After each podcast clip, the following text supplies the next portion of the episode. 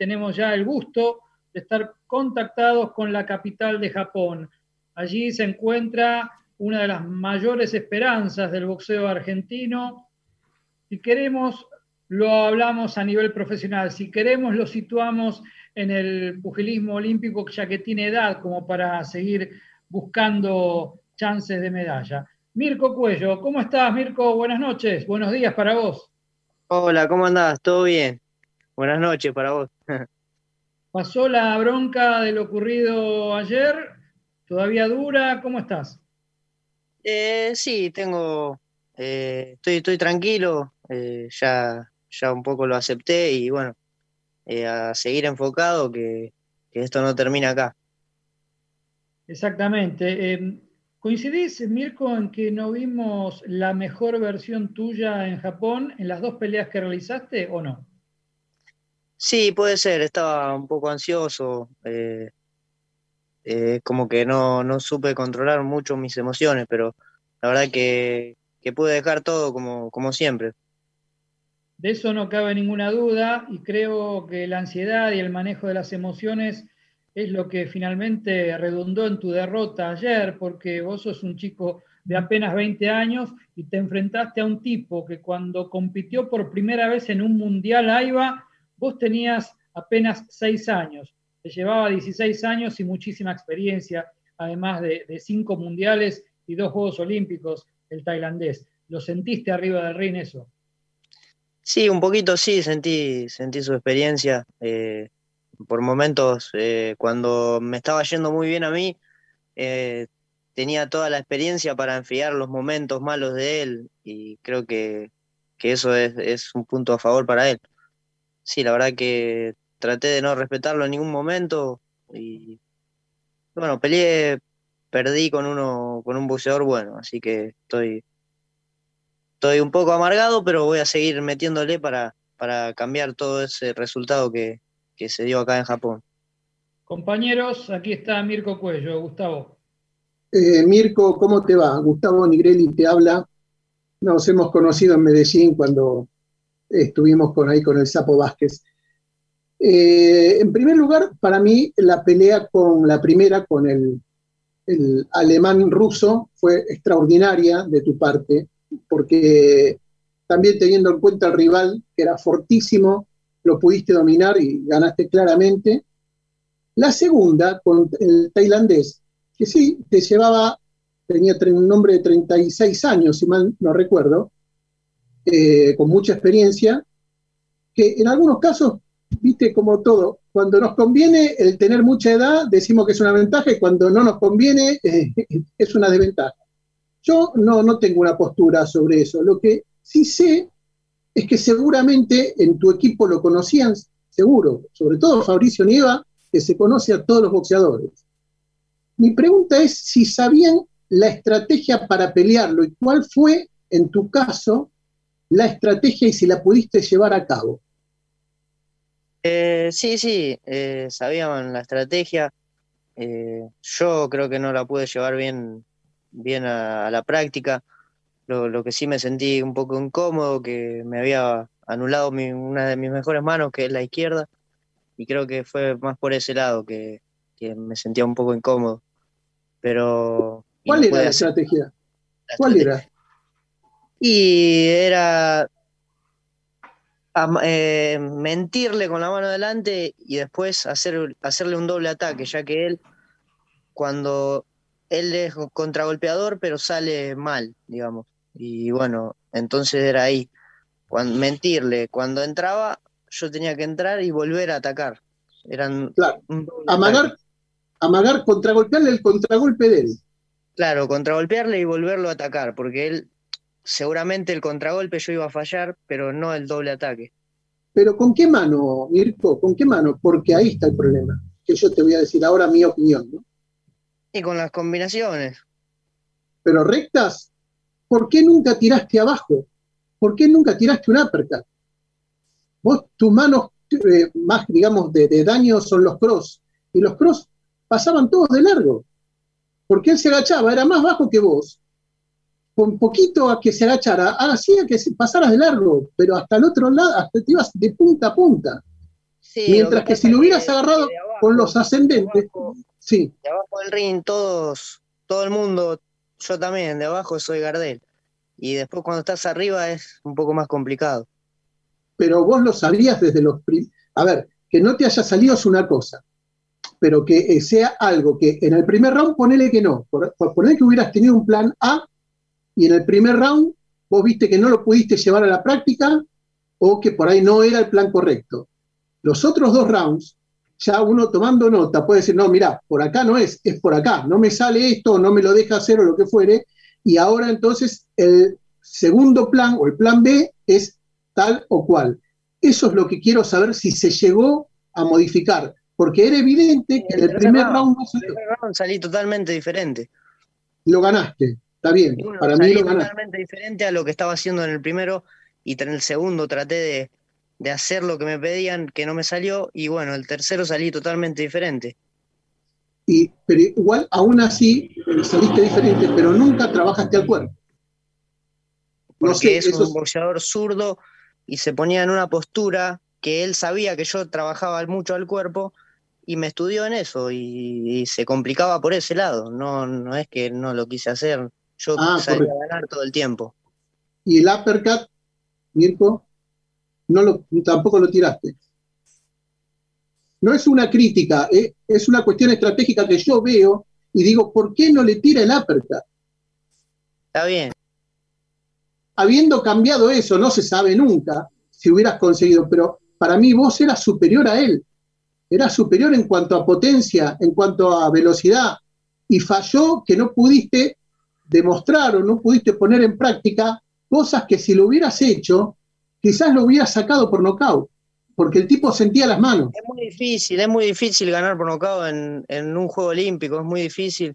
Eh, con los guantes de, tantas onzas, con un rival que está muy curtido, tiene 36 años, un montón de peleas, es muy difícil ganar por nocaut acá. No es lo mismo que profesional. Mirko. Sí, sí. ¿Cómo andás, Mirko? Andrés Muney te, te saluda. Hola, ¿cómo andás? Bien? Mirko. Che, te, hago esta pregunta. ¿Crees que en una pelea de boxeo profesional, no sé, título del mundo, 12 rounds, 10 rounds, vendaje profesional, guantes más chicos, ¿crees que, hubiese sido otro el resultado contra el tailandés? ¿Crees que tu estilo se adapta mejor al boxeo de paga?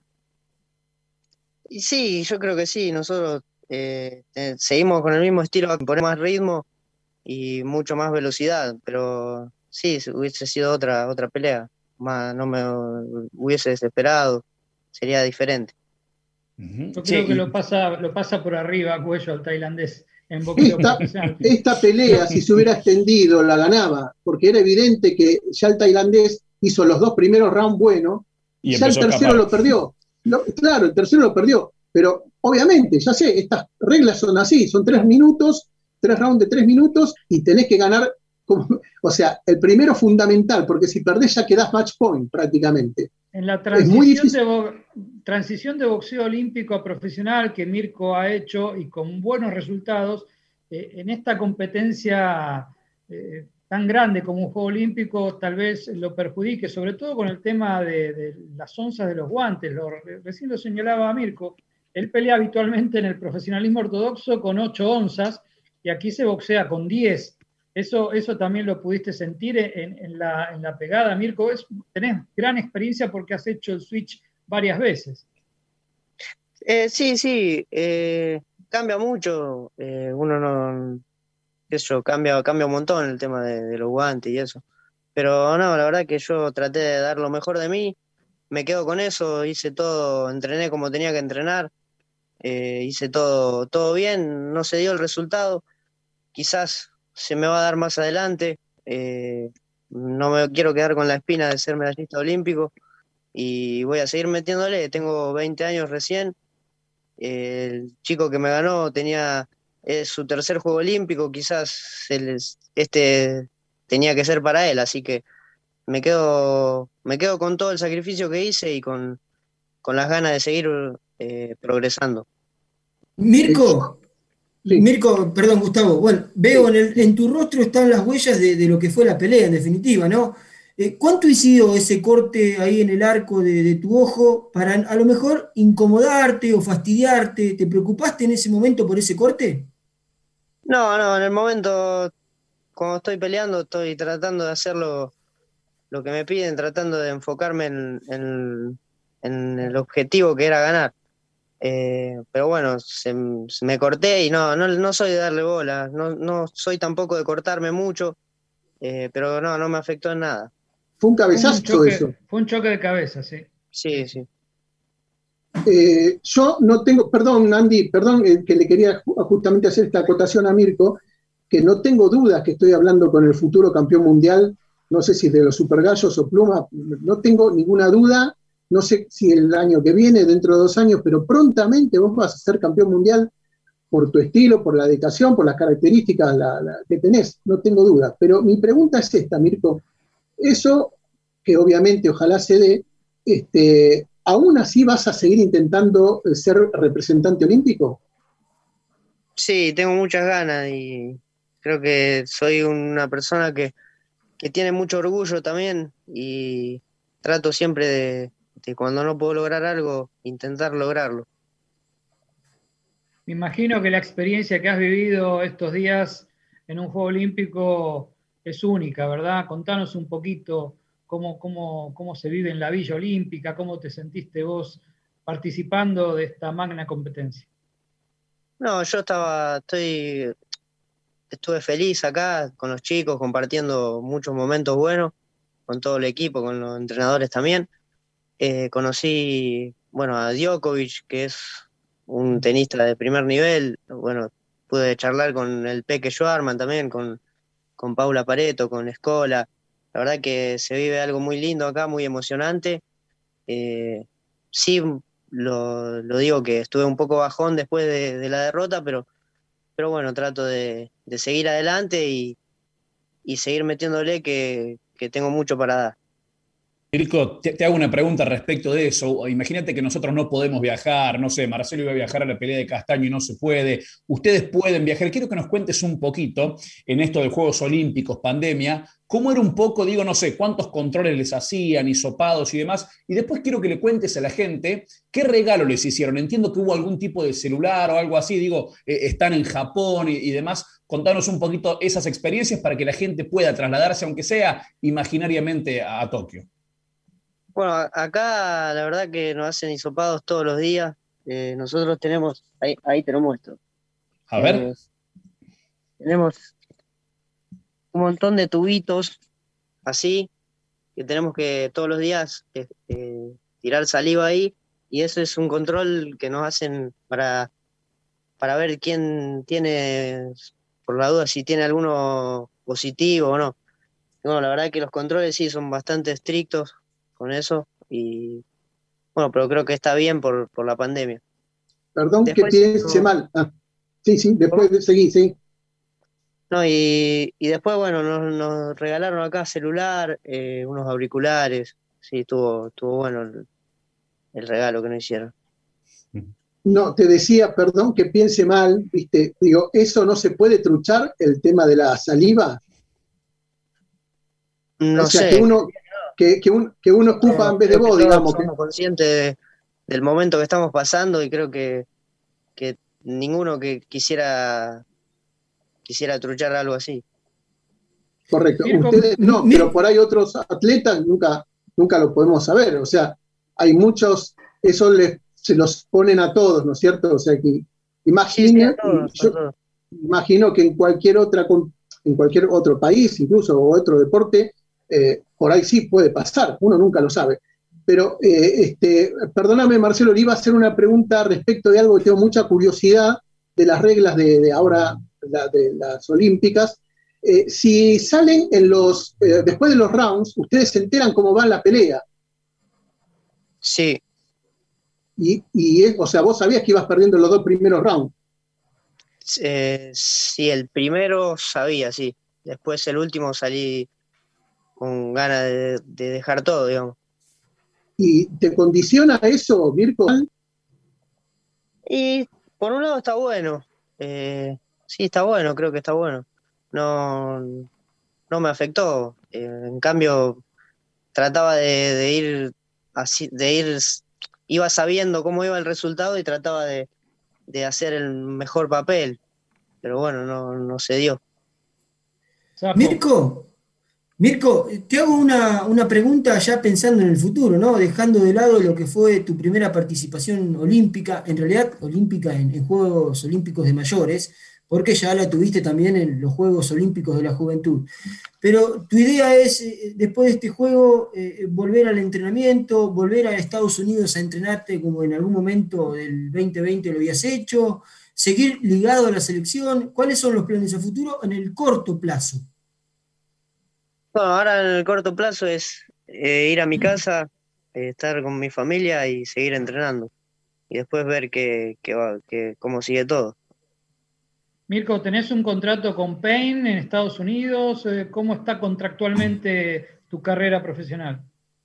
Sí, sí, tengo contrato con, con Pain Boxing y, y, bueno, todavía no tengo ninguna fecha, nada para, para poner que voy a pelear y eso. Pero sí, este, este año creo que voy a pelear profesional. Hablando de tu categoría de los 57 kilos, ya te dejo Gustavo porque vas a hacer como siempre la última pregunta. Pero em, vi cómo robaban asquerosamente al número uno, al, uzbeco, contra un boxeador eh, irlandés. Eh, y Lázaro Álvarez, que peleó antes que vos, ganó contundentemente y va a enfrentar a tu vencedor, el tailandés. ¿Cómo ves esa categoría de los 57 kilos y cómo te hubieses visto vos ante un célebre como el cubano Lázaro Álvarez? Eh, yo creo que va a salir campeón Lázaro Álvarez, eh, eh, bastante cómodo. acá los chicos dicen que no, porque dicen que va a salir campeón el tailandés, pero no. Para mí va a salir campeón Lázaro Álvarez y yo me veía muy bien peleando con, contra Lázaro Álvarez. Muy bien, Gustavo, eh, vamos a Sí, eh, eh, Mirko, te quería preguntar justamente por, por Brian Arregui. Si, usted, si vos viste la pelea, ¿qué se dijo ahí, qué se comentó sobre su derrota, que para nosotros acá fue un robo, más allá de la performance de él, porque encima lo había tirado, aunque en el boxeo olímpico ya sabemos que mucho de eso de la caída no cuenta, pero algunos la cuentan, otros no. Pero ¿qué se dijo? ¿Y qué dijo Brian? No sé. No, la verdad que sí, todos lo vimos ganador. Eh, fue, fue un fallo injusto, pero bueno, son cosas del deporte en sí, en todo, en todos los deportes pasa. Y sí, él se bajoneó en su momento, pero ahora está, está bien, está contento porque sabe que, la pelea, que el fallo no fue lo que fue. Bueno, ahora alentar eh, mañana, va, hoy para ustedes, ahora, a Diana Sánchez, ¿cómo la ven? Sí, la vemos bien, con todas las ganas, así que, va, a tener buenos resultados. Ojalá que así sea. Bueno, Mirko, gracias por este momento, por compartir tu experiencia olímpica y por dejarnos bien representados, ya que estuvimos coincidiendo que no vimos tu mejor versión, pero que dejaste todo, realmente fue así. Así que gracias por eso y por esta nota. Dale, muchas gracias a ustedes.